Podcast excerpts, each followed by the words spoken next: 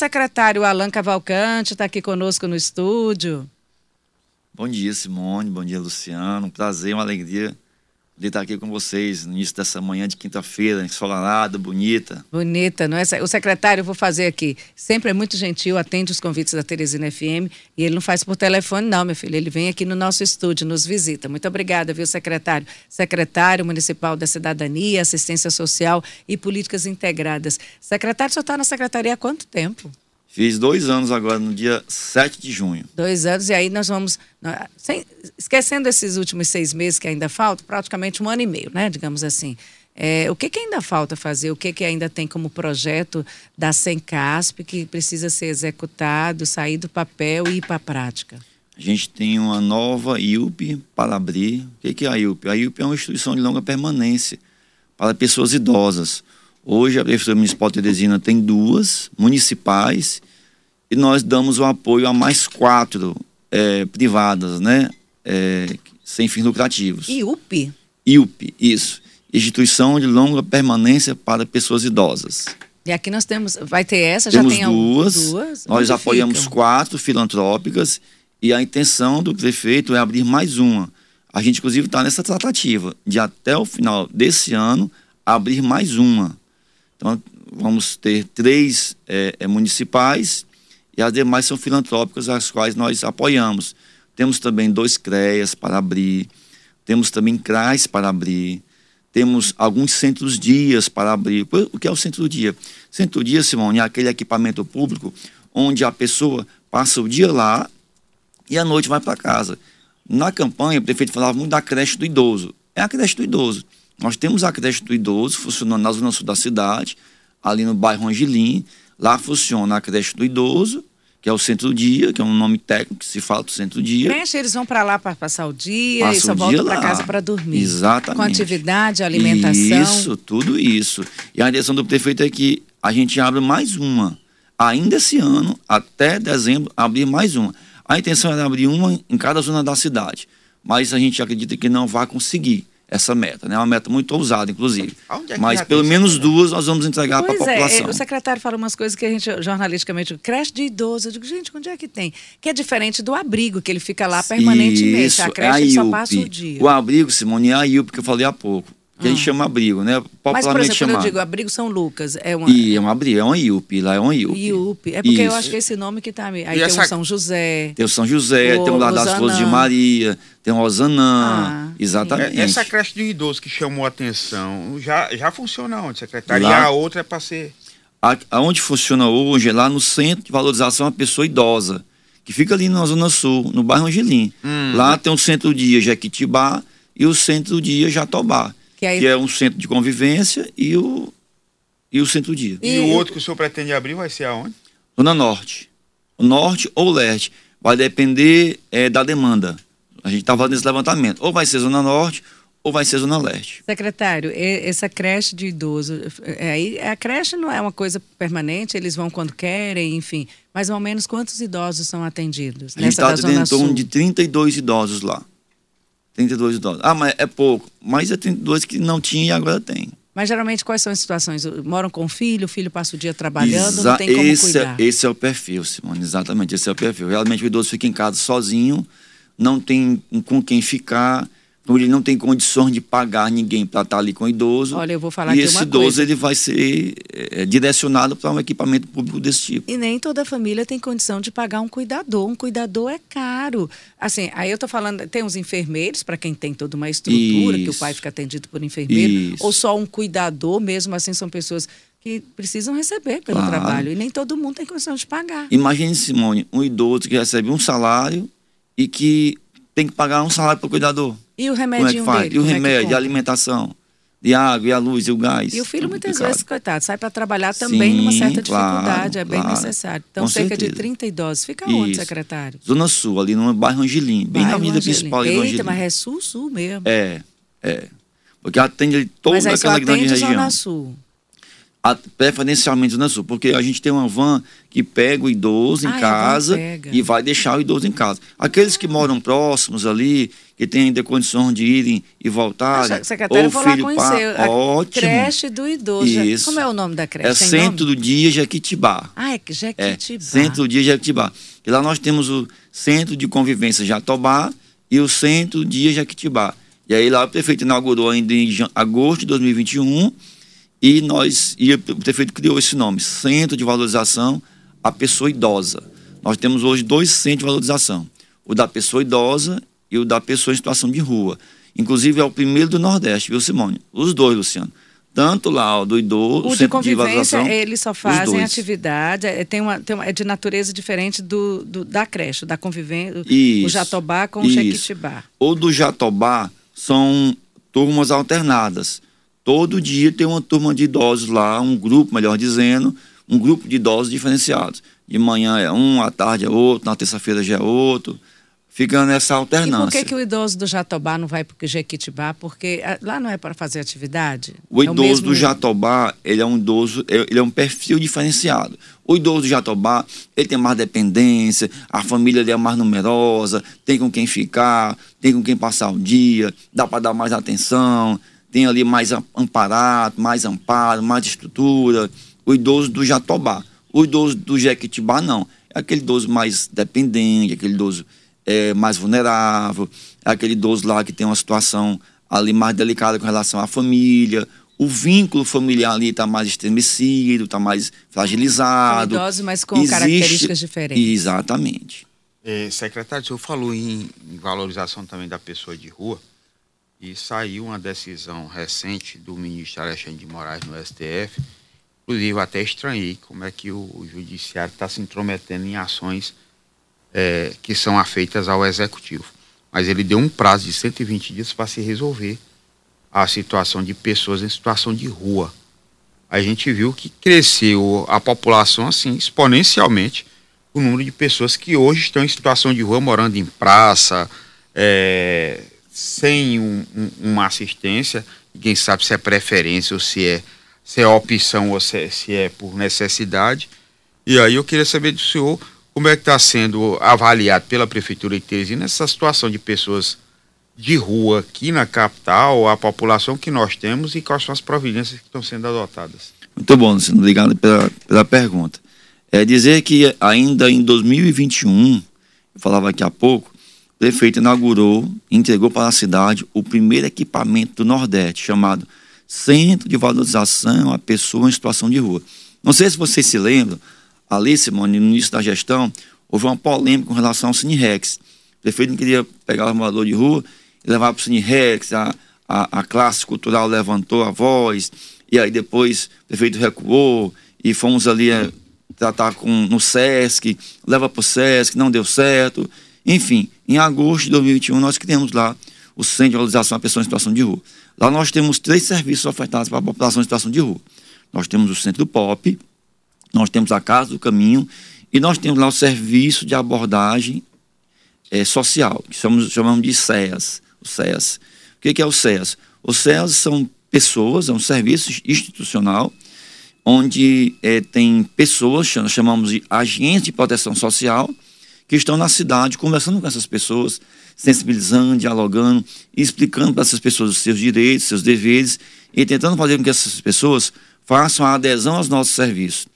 Somando-se a isso, Luciano Simone, nós abrimos em, agosto de 2021, o prefeito abriu lá o restaurante popular de Teresina. Na verdade, ele reabriu, reinaugurou.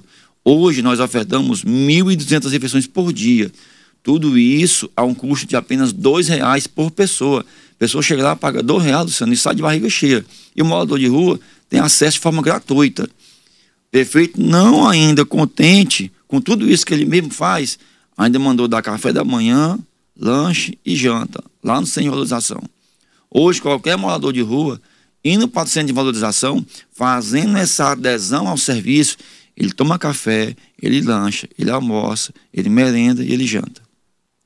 Então, você vê na- nas, nas ruas da cidade, muita gente com plaquinha de isopor, estou com fome, estou com fome, vê muito morador de rua nas praças, mas acontece que tem morador de rua, ou pessoas em situação de rua, melhor dizendo, que são dependentes químicos. Então, essa é a grande problemática, a dependência química. Ele, ele, vamos deixar aqui claro, secretário, aqui quem está falando mais é, é, a moradora de Teresina, tem hora que é muita moradora de Teresina, menos a jornalista. A gente tem visto muitas pessoas morando na rua. Aí uma vez eu ouvi uma entrevista, porque é um tema que me interessa bastante, é um tema muito social e complexo, delicado, complexo. Aí, Simone, simplesmente a gente não pode tirar para fazer essa faxina da cidade. É, é tem isso. Mas também aquele local não é um local adequado para ele. Ali não dá nenhuma dignidade, ali não tem um banheiro público. É, é, uma situação que gera vários outros problemas. Aí aquele morador de rua, que eu não sei se ele é só um morador de rua porque não tem condição financeira, ou se é um dependente químico, que muitas vezes tem uma família estruturada, uhum. muitas vezes tinha um emprego e por vários motivos, Deus sabe, está lá naquela situação. Então aquela pessoa fica lá, aí já cria aquela questão de segurança. É, é, é insalubre para ele, é insalubre para a população, porque a praça é um aparelho público. Sim. Então, acho que ninguém ganha, secretário, com essa situação. Ninguém ganha. E aí o senhor disse, tem um morador de rua, que é diferente do dependente químico. O morador de rua, ele está lá, é mais fácil trabalhar com ele? O dependente químico dá uma certa resistência para a secretaria? Sem sombra de dúvidas. Uma coisa é você tratar com a pessoa em situação de rua que não está sob efeito de drogas. Você consegue sensibilizar, você consegue convencer, você consegue dialogar. O morador de rua que está sob o efeito de drogas, você muitas vezes não consegue nem conversar. Às vezes já vem com agressão, não quer não conversa. Alcança. O serviço público municipal, no caso nós sem Cássio, nós não temos essa essa expertise, digamos assim, de tratar com a pessoa em situação de rua sob efeito de drogas, porque a gente entende que essa questão da droga é mais ali uma questão da saúde, uma questão de segurança pública. É preciso de uma intervenção médica mesmo. É preciso que a rede funcione melhor. E dizer, Simone, com relação a essa questão de pessoas na rua, é, o prefeito, nós, nós, quando nós assumimos a Sencasp, nós tínhamos pouco mais de 10 vagas para morador de rua ser abrigado, ser institucionalizado, Simone. Hoje nós temos 60. Então nós saímos de pouco mais de 10 para 60 vagas. E mais, mas são a... ocupadas essas vagas? Todas ocupadas, todas e a gente ocupadas. Vê muita gente na rua. Eu vou ser praça. Vamos setar aqui as praças. São as que não aceitam, Simone. Pois é, aquela pracinha do Jockey Club tem Sim. uma família morando. Eu, família não, a gente nem encosta, a gente até tem medo. Isso. Eu tenho pessoas que muitas vezes estão com medo de pegar ônibus ali. Ela é Nossa Hora de sim, Fátima sim. com Jockey. E as pessoas ficam com receio. Eu tenho uma pessoa que estuda na faculdade. É, olha, a gente não fica ali perto. Uhum. Porque cria, pode até serem pessoas ordeiras, mas a gente cria uma certa resistência. Ninguém sabe quem está ali. Fica tudo tudo no escuro, ficam aqueles papelões, ficam aquelas roupas estendidas, começam a fazer xixi pela, pela praça, já fica um mau cheiro. Então, termina afastando a população de uma forma geral. E a Praça João Luiz Ferreira e a Praça Pedro II com colchões. É, é, é triste de ver, não é feio, não estou falando de estética, é triste de ver enquanto ser humano. É verdade. A Dona Sola de Fátima, eu mesmo já fui lá uma vez, acompanhado da equipe a equipe ali de APS, conversando com aquela família, tentando sensibilizar aquela família para fazer parte do nosso serviço. Ela se afastou ali por alguns dias, mas volta. Aí eu peço para a equipe lá, a equipe vai lá, conversa, sensibiliza, afasta, pensa que não, Está lá de lá volta na praça eles ganham, tem almoço, tem atendimento médico, porque tem saúde na praça, não tem? Tem esse é, projeto. É, nós temos lá o consultório de rua. Ah, consultório de consultório rua. De rua. O consultório de rua, ele está na rua, é uma van. Mas eles recebem esse atendimento? Esse da praça, da praça lá do Joque, não sei lhe dizer. Mas as praças lá do centro da cidade tem esse equipamento lá da Fundação Municipal de Saúde, onde trabalha diretamente com as pessoas em situação de rua. Secretário, quando tem esse tipo de assistência, você, eu estou vendo aqui pelo outro lado não termina incentivando a pessoa, ele vai ter um atendimento, ele vai ter uma alimentação, ele vai continuar ali. É quente bom morar numa praça, não, você mas... acorda com sol na cara. Gente, que conforto que tem. Aí é que tá. A gente está tendo um pensamento ali. e a gente não sabe qual é o pensamento da pessoa que está ali. Agora, se ele tem uma assistência e está sobrevivendo ali, se isso termina não sendo um estímulo, um incentivo para ele permanecer. Luciano, a gente não está dando só o peixe, a gente está estando a pescar. Uma coisa que o prefeito fala muito é isso. A gente tem que é, é tentar fazer com que aquela pessoa saia daquela situação. Nós fizemos uma parceria com a BESPA, que é uma, é uma associação filantrópica que trabalha com qualificação e capacitação para pessoas em situação de rua. A gente fez essa parceria com essa associação para tentar fazer com que o morador de rua se qualifique, se capacite e tem até tratamento químico, dependendo da situação. Também lá, Lá essa associação ela trabalha também com dependente químico para tentar fazer com que o dependente químico ele tenha ali uma dignidade. Mas tudo isso é complicado, não é fácil. Quem está fora, às vezes, como a Simone falou, sou mais, sou mais aqui morador de Teresina do que jornalista nesse momento. Quando a gente passa pela praça, que a gente vê. Essa semana eu recebi um vídeo de uma moradora de rua, ou de uma pessoa em situação de rua, melhor dizendo, banhando na praça nua nua, nua, nua, nua. É. Ali está na cara que ela está sob efeito de droga. Está na cara. Esse vídeo Se ela tivesse é, em sã consciência, ela nem fazia aquilo. Então ela está sob efeito de drogas. Então é além daquilo que a política de assistência social consegue alcançar. Que não é só a política de assistência social, é a política da saúde, é a política da segurança, é a política do trabalho, emprego e renda. Então é toda uma rede que deve funcionar para um poder atender essa pessoa, alcançar essa pessoa. Humana, gente, não tem. Olha, só. Mas eu vou colocar bem com a situação. Você colocou que a assistência social sozinha não tem como fazer isso, não dá para fazer.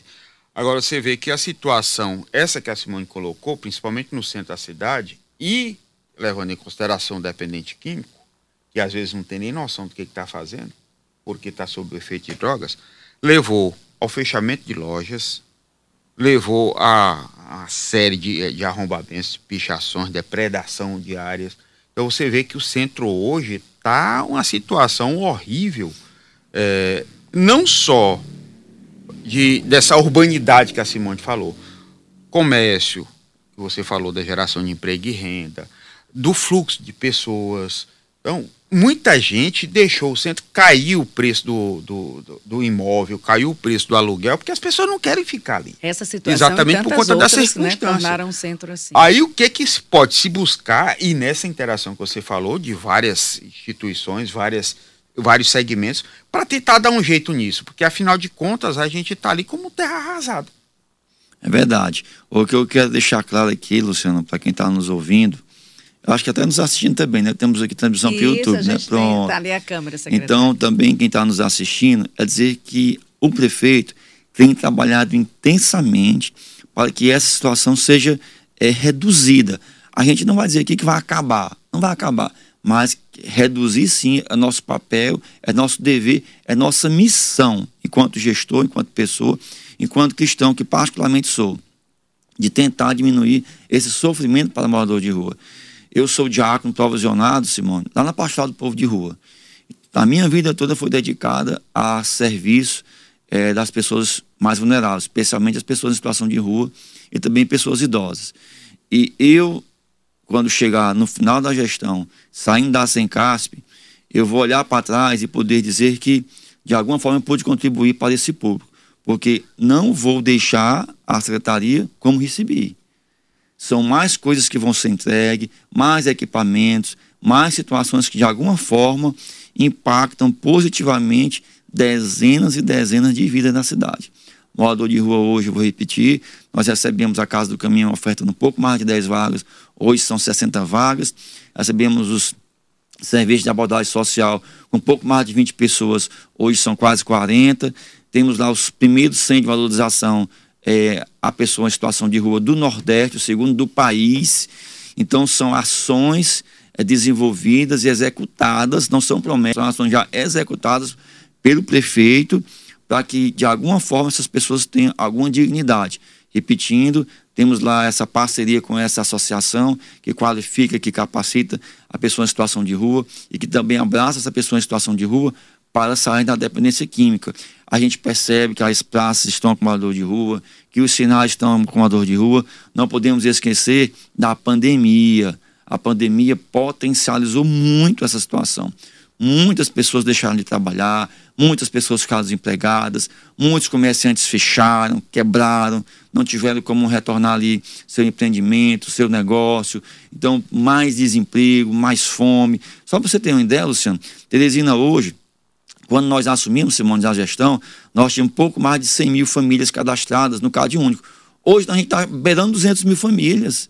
200 mil famílias. Então você tudo vê que o né? número de, da pobreza aumentou demais. Então tudo isso impacta diretamente nas ações, no caso do município, que acaba é, é sobrando para o município essa situação. Muita gente se manifestando aqui com relação ao nosso assunto, morador de rua, que a gente tem que falar na ferida mesmo. E o secretário é um dos secretários que a gente fala e ele realmente vem aqui de peito aberto. Primeiro ele vem presencialmente porque a gente precisa falar desses assuntos, tá? Vou, né? São assuntos, eu até estou falando aqui que a secretaria é uma secretaria muito difícil, porque trata de ações muito sensíveis de, de humanos, de moradores de rua, que é complexo e é delicado, de crianças abandonadas, de idosos. Então, é uma população mais vulnerável, está sob sua responsabilidade. Secretário, obrigada. E a gente continua falando aqui com o secretário eh, da Secretaria Municipal de Cidadania, Assistência Social e Políticas Integradas, Alan Cavalcante. Está aqui conosco desde o bloco anterior. E eu queria que você falasse agora para a gente do programa Partilhando Cuidados. Que programa é esse, secretário? Esse programa é um programa belíssimo. É um programa que dá a possibilidade de famílias, Luciano, acolher crianças a partir de três anos, crianças e adolescentes, a partir de três anos até os 18, se for o caso. Que acolhimento até... seria uma adoção, secretário? Não, não, não trata-se de uma adoção. O Partilhando Cuidados é um serviço que as famílias elas, elas se colocam à disposição do poder público municipal, vão lá na sede da Sencarce, participam lá é, é, de um programa, participam lá de uma inscrição, de um acompanhamento, colocam o seu nome à disposição para acolher as, as crianças, Luciano, em sua casa. Vamos supor, você tem sua família, na Sem Castro, é, procura o, o, programa Partilhando Cuidados, Família Acolhedora, coloca lá a sua família como uma família acolhedora para essa criança. Você acolhe essa criança na sua casa, vamos supor uma criança de 7 anos. Você me pergunta, é, Alan, que criança é essa? Essa criança, Simone, ela vai estar institucionalizada em um de nossos abrigos. Hoje nós temos o Reencontro e a Casa de Punaré. O reencontro é criança, são crianças de 0 a 12 anos. A casa de Punaré, adolescentes de 12 a 18 anos. Você acolhe essa criança na sua casa, para essa criança poder voltar a viver um ambiente familiar, para essa criança poder é, ter ali o hábito da individualidade, o hábito ali do, do pai, da mãe, do irmão, do horário, do almoço, do jantar, da escola. Então a criança sai de um ambiente institucional, coletivo, de abrigamento e passa a viver no ambiente familiar. Tem prazo? Um ano e meio. A criança pode ficar até um ano e meio na casa da família acolhedora. Se houver é, esse, esse apego tanto da criança com a família como da família com a criança. É, isso é uma coisa que geralmente é inevitável. Geralmente a família acolhedora, a família que abre suas portas para acolher essa criança, ela há uma tendência de ter esse apego né, a essa criança. E nós lá na Sencasp, nós deixamos isso muito claro. Não é adoção. Você não está acolhendo a criança para adotá-la. Você está dando ela uma oportunidade de voltar a, a, ter um ambiente familiar ali no seu, no seu íntimo, na sua pessoa. Depois, essa família acolhedora, caso queira adotar, tem que entrar com as medidas judiciais, solicitando à justiça a adoção dessa criança. Aí é um momento posterior. Mas durante esse um ano e meio, você não pode querer adotar essa criança. Porque o bom dessa criança, Luciano, é voltar para o ambiente familiar. Essa é a intenção. Essa criança passa. estabelecendo um vínculo. É exatamente o passo seguinte seria fatalmente é, esse acolhimento definitivo. Em alguns casos, em alguns casos, há sim essa, essa tendência, né? Em alguns casos, essa tendência. Outros não. Outros, a família entende realmente que o papel dessa família acolhedora é dar a essa criança esse suporte para que ela volte ao seu ambiente familiar, seja do pai, da mãe, do avô, do tio, da madrinha, do padrinho, mas a intenção é essa, que ela não volte diretamente para a sua família, porque às vezes tem vínculos rompidos, tem situações fragilizadas, tem situações até de violência. Então a criança às vezes não quer voltar, sair do ambiente coletivo, do abrigo, e voltar diretamente para a sua família. Então, quando você tem ali uma família intermediária, você passa a entender, a criança passa a entender, e ela é acompanhada com psicólogo e com assistentes sociais, ela passa a entender que o ambiente familiar não é aquele ambiente familiar que ela tinha no passado. De viol... Exatamente, exatamente. Então ela passa a compreender que a família é o lugar dela, que a família é o melhor espaço, é o melhor ambiente. Daí ela vai incutindo na sua, no seu coração, na sua cabeça, no seu eu, que o lugar dela é dentro da família. É, secretária, um tempo atrás, a Simone até comentou aqui na volta do bloco o tamanho da estrutura que é o trabalho realizado pela assistência social. Aí eu pergunto para o senhor, há um tempo atrás, o orçamento foi cortado. Foi reduzido o orçamento da Sencasp. Como ficou a gestão de, desses programas todos, de toda essa, esse, essa rede de assistência que é promovida pela Sencasp, diante de um orçamento? Eu acho que foi quase a metade. Né? Foram 32 milhões de reais, salvo engano, o corte lá no orçamento no início do ano. Mas a gente, graças a Deus, Luciano, a gente tem feito muito com pouco. A gente tem aí é, tido muita sabedoria. E aqui eu agradeço a Deus por nos dar sabedoria. Mas interrompeu algum programa, algum desses... Dessa... Não, a gente, a, a gente ia avançar muito, né? A gente ia avançar muito nesse ano.